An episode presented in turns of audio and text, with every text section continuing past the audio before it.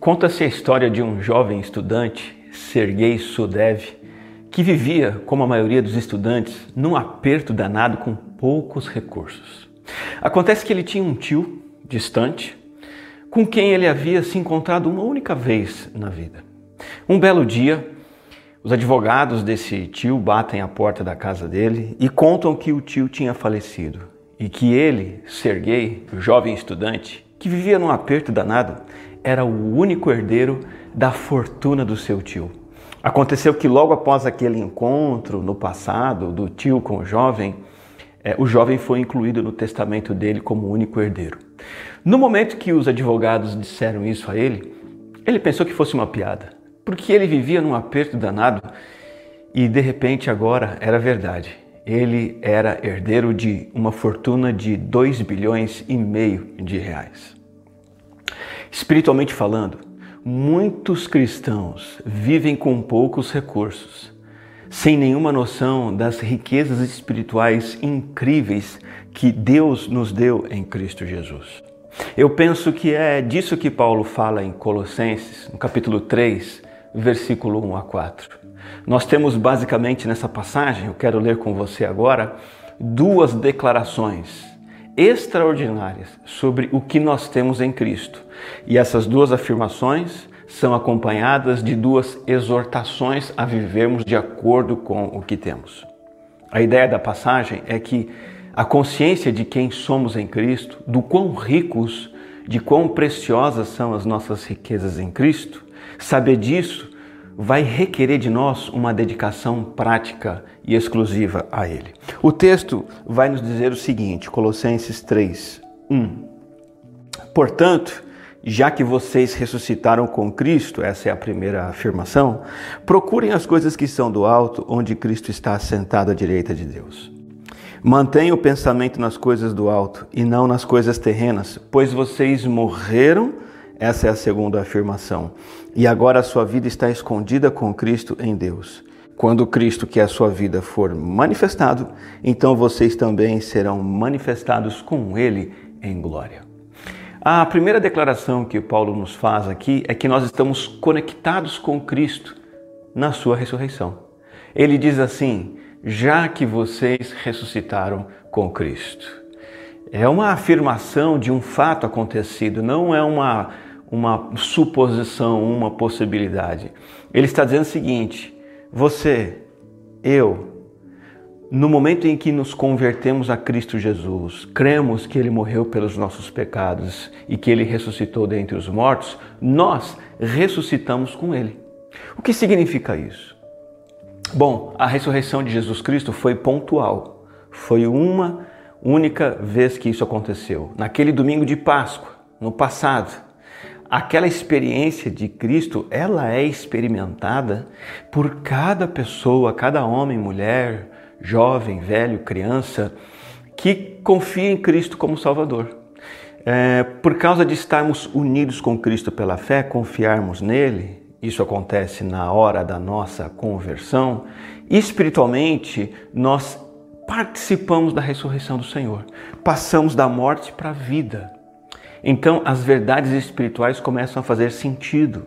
As realidades de Deus, as bênçãos que Deus tem para nós, a vontade de Deus se torna algo claro e nítido para a nossa vida. Trata-se de uma nova situação espiritual da qual o próprio Jesus falou em João 5, no versículo 24. Ele diz assim: Eu lhes asseguro, quem ouve a minha palavra e crê naquele que me enviou, tem a vida eterna e não será condenado, mas já passou da morte para a vida. Essa é uma riqueza espiritual tremenda. Estamos vivos e ressuscitamos com Cristo. Há um dever decorrente disso. O texto diz: já que ressuscitamos com Cristo, diz a palavra, procurem as coisas que são do alto, onde Cristo está sentado, à direita de Deus. Buscar os valores celestiais, as coisas do alto, as riquezas do reino celestial. Na mensagem anterior nós discorremos sobre esse versículo, mas eu gostaria de relembrar alguns pontos importantes. A ideia é que as coisas do alto incluem tudo que do alto o Pai Celestial fez e faz por nós em Cristo Jesus. Nós, pecadores perdidos, através de Cristo já não perecemos, mas temos a vida eterna. Cristo é o Filho de Deus encarnado que, que morreu para pagar o preço dos nossos pecados. Morreu, foi sepultado e ressuscitou para nos dar uma vida nova. Ele subiu ao céu, é o vencedor sobre a morte, o pecado e Satanás e ocupa a posição de Senhor das nossas vidas. E ele enviou o seu Espírito lá do céu que está presente em nós, dentro de nós, nos capacitando a conhecer a palavra que ele deixou escrita para nós e nos capacitando a viver a vida que ele tem para nós e realizar a obra que ele deseja que nós realizemos. Tudo isso são as coisas do alto. De modo que tudo que eu penso, ambiciono, faço, priorizo, planejo, tudo que falo, tudo isso precisa estar focalizado nas coisas do alto nas coisas que têm a ver com Cristo assentado à direita de Deus.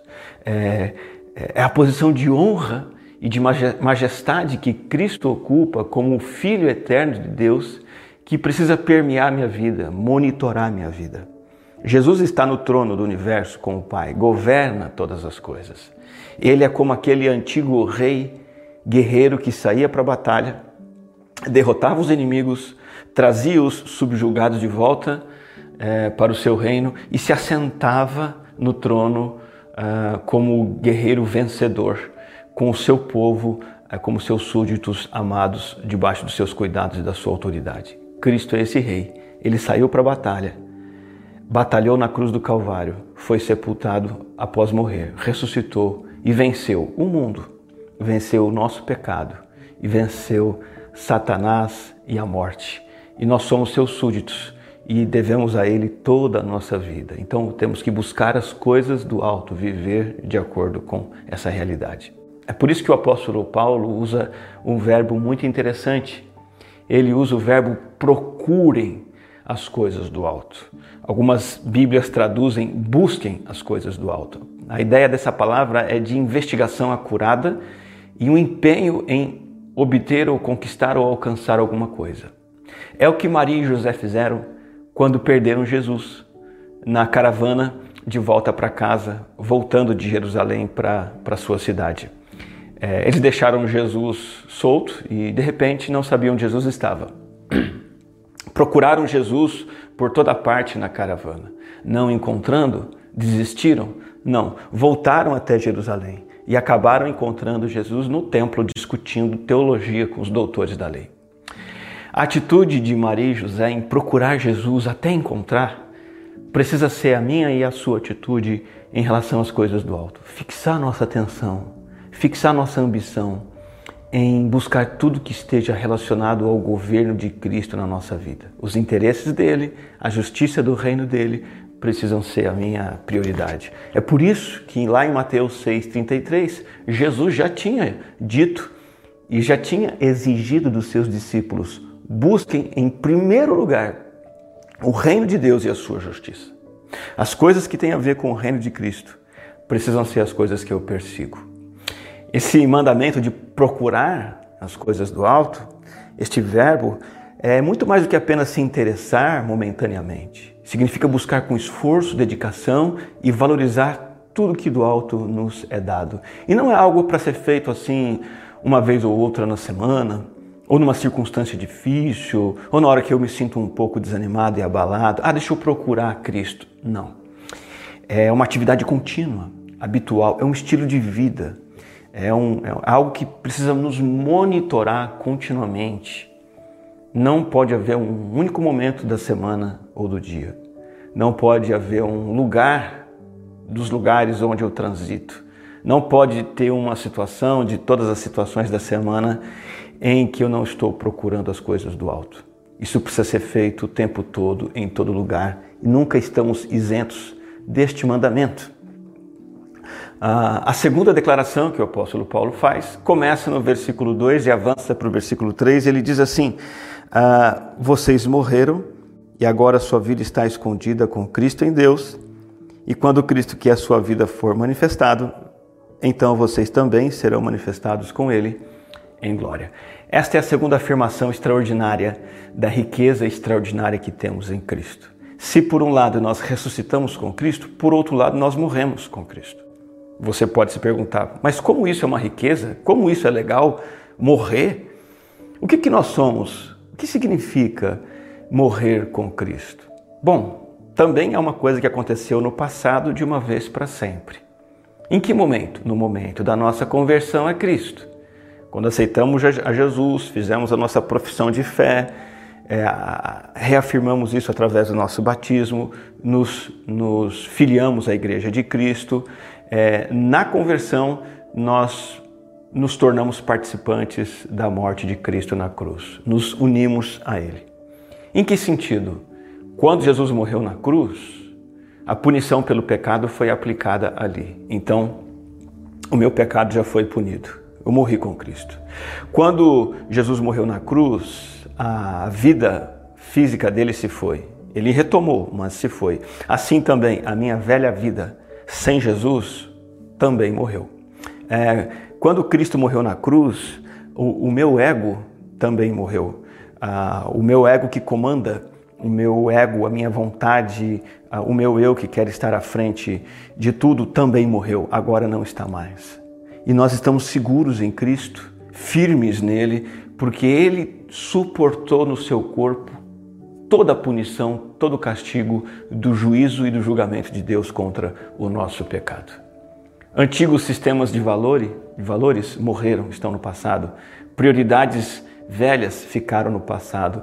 Crenças falsas ficam no passado. Amores antigos ficam para trás. Planos antigos ficam para trás. O mal e o pecado ainda residem em nós. Quando morremos com Cristo, não significa que o pecado foi deletado de uma vez por todas. Mas o que há de novo é que eu, como crente, agora tenho uma nova perspectiva em relação ao pecado que eu não tinha antes.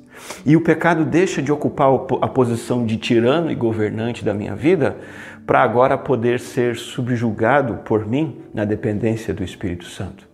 É isso que significa então morrer com Cristo. E essa é uma condição permanente, é uma realidade constante. Agora nós vivemos assim, rumando para a eternidade, não apegados às coisas temporais. O apóstolo Paulo explicou para os crentes da Galácia o que significava isso na vida dele. Em Gálatas 6,14 ele diz assim: Quanto a mim, que eu jamais me glorie a não ser na cruz de nosso Senhor Jesus Cristo. Por meio dela, da cruz, o mundo foi crucificado para mim e eu para o mundo. O apóstolo Paulo não diz apenas que ele morreu com Cristo para o mundo, como também ele diz que o mundo morreu para ele. Mundo aqui significa esse sistema de vida, estilo de vida maligno, satânico, é, voltado para longe de Deus, em oposição a Deus. Agora que eu estou com Cristo, essa é a riqueza espiritual que eu tenho. O mundo está morto para mim e eu para o mundo. Meu irmão, minha irmã, se estamos em Cristo, nós morremos para aquelas farras, bebedeiras, festas cheias de promiscuidade e, e, e conversas sujas. Nós, nós morremos para a embriaguez. Nós morremos para a busca frenética pelo sucesso, pelo aplauso. Nós morremos por uma vida avarenta em que tudo que importa é o meu lucro, o meu ganho, a minha vantagem, o meu bem-estar. Nós morremos para aquela necessidade crônica de ter razão sempre morremos para aquela vontade de sermos sempre o primeiro em tudo, de termos a palavra final, de sempre falarmos mais alto do que os outros. Morremos para tudo isso. Nós morremos. Nós morremos com Cristo. E o apóstolo Paulo vai dizer que nossa vida está escondida com Cristo em Deus.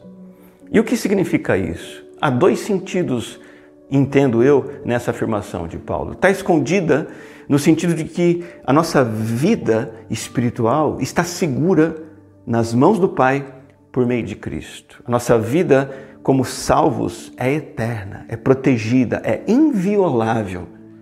Ninguém pode arrancar da mão do Pai aquela ovelha, aquela alma, aquela vida que foi dada a Ele pela fé em Cristo. Nós estamos escondidos em Deus por meio de Cristo. Mas significa também que que estamos escondidos no sentido de que essa nossa vida espiritual ela está parcialmente velada. Ela é desfrutada parcialmente por nós, mas parcialmente. Ela é percebida pelos outros, mas percebida apenas parcialmente. Num certo sentido, ela ainda está imperceptível na sua totalidade. Cabe a nós nos apegarmos à vida que já temos, à salvação que já desfrutamos, às convicções que já temos, enquanto esperamos por aquilo que ainda não aconteceu, por aquilo que ainda não vemos. É por isso que o apóstolo Paulo vai explicar no final do versículo que a nossa vida está escondida com Cristo em Deus, mas quando Cristo, versículo 4, que é a nossa vida, for manifestado, então também seremos manifestados com Ele em glória. Não haverá mais nada velado, não haverá mais nada escondido. Cristo, que é a nossa verdadeira vida, vai vir de novo aqui à terra. A chamada segunda vinda do Senhor. E quando ele vier em glória, a, a nossa gloriosa salvação vai se manifestar plenamente. Nós vamos ressuscitar, nós, nós vamos ser transformados, o pecado vai definitivamente sair, ser tirado das nossas vidas. Então, quando eu participo da morte de Cristo, eu participo da nova vida com Cristo, mas essa nova vida nem sempre é tão clara, tanto para nós quanto para o mundo, principalmente. Não há uma compreensão plena. Nós estamos escondidos em Cristo, mas na futura manifestação gloriosa de Cristo, tudo vai ficar 100% esclarecido. A nossa salvação, os nossos privilégios, o nosso encontro face a face com o Senhor. E nem sempre, nem sempre, e nem tanto quanto realmente é.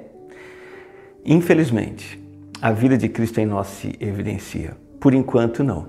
Mas quando Cristo voltar, isso ficará plenamente evidente. É por isso, por causa dessa riqueza preciosa, nós morremos em Cristo, estamos escondidos, seguros, parcialmente velados, protegidos até que Ele volte. É por isso que há esse dever decorrente, que ele diz aqui: mantenham então o pensamento nas coisas do alto, versículo 2, e não nas coisas terrenas. O apóstolo Paulo tinha dito para buscarmos as coisas do alto, procurar as coisas do alto, como Maria e José procuraram o filho perdido. Mas é impossível que eu procure as coisas do alto sem que eu pense nas coisas do alto em primeiro lugar. Nós temos que pensar bem para agir bem. Por isso a Bíblia vai dizer: mantenham o pensamento nas coisas do alto. É, esse mandamento, esse verbo, não tem nada a ver com o estado emocional de sentir fortes emoções para com Deus. Não tem a ver com aquele impulso que a gente tem de circunstâncias difíceis que nos, nos apertam para uma vida de oração muitas vezes faz com que as pessoas busquem a igreja. Não.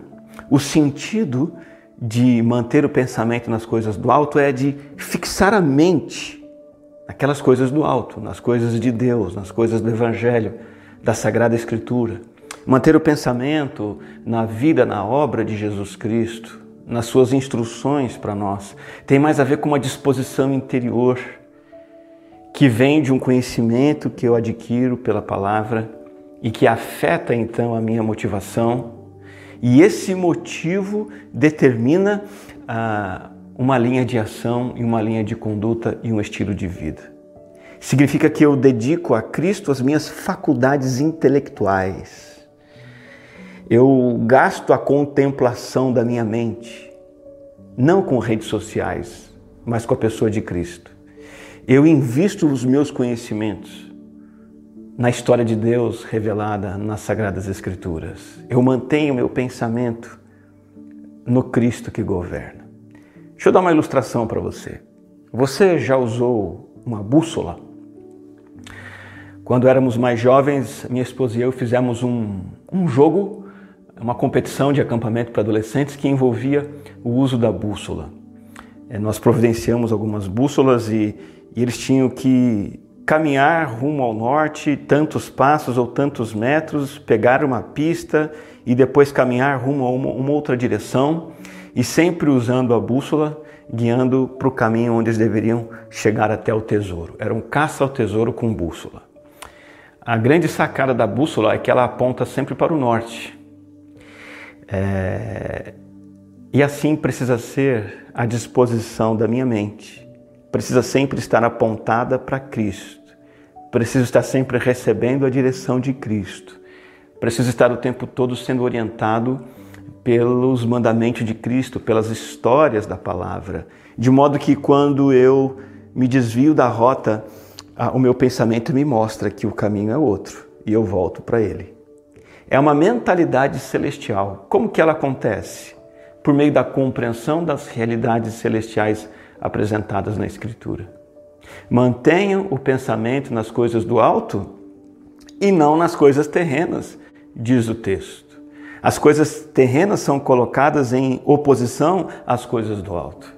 Então, buscar as coisas que Cristo norteia para mim, ao invés de passar pela vida terrena olhando para baixo, olhando para as coisas desse mundo, sendo atraído pelas seduções desse mundo, pelas propostas desse mundo, pelo estilo de vida desse mundo, pela maneira que as pessoas desse mundo vivem, não pode ser essa a minha bússola. A minha bússola precisa ser tão somente o Senhor.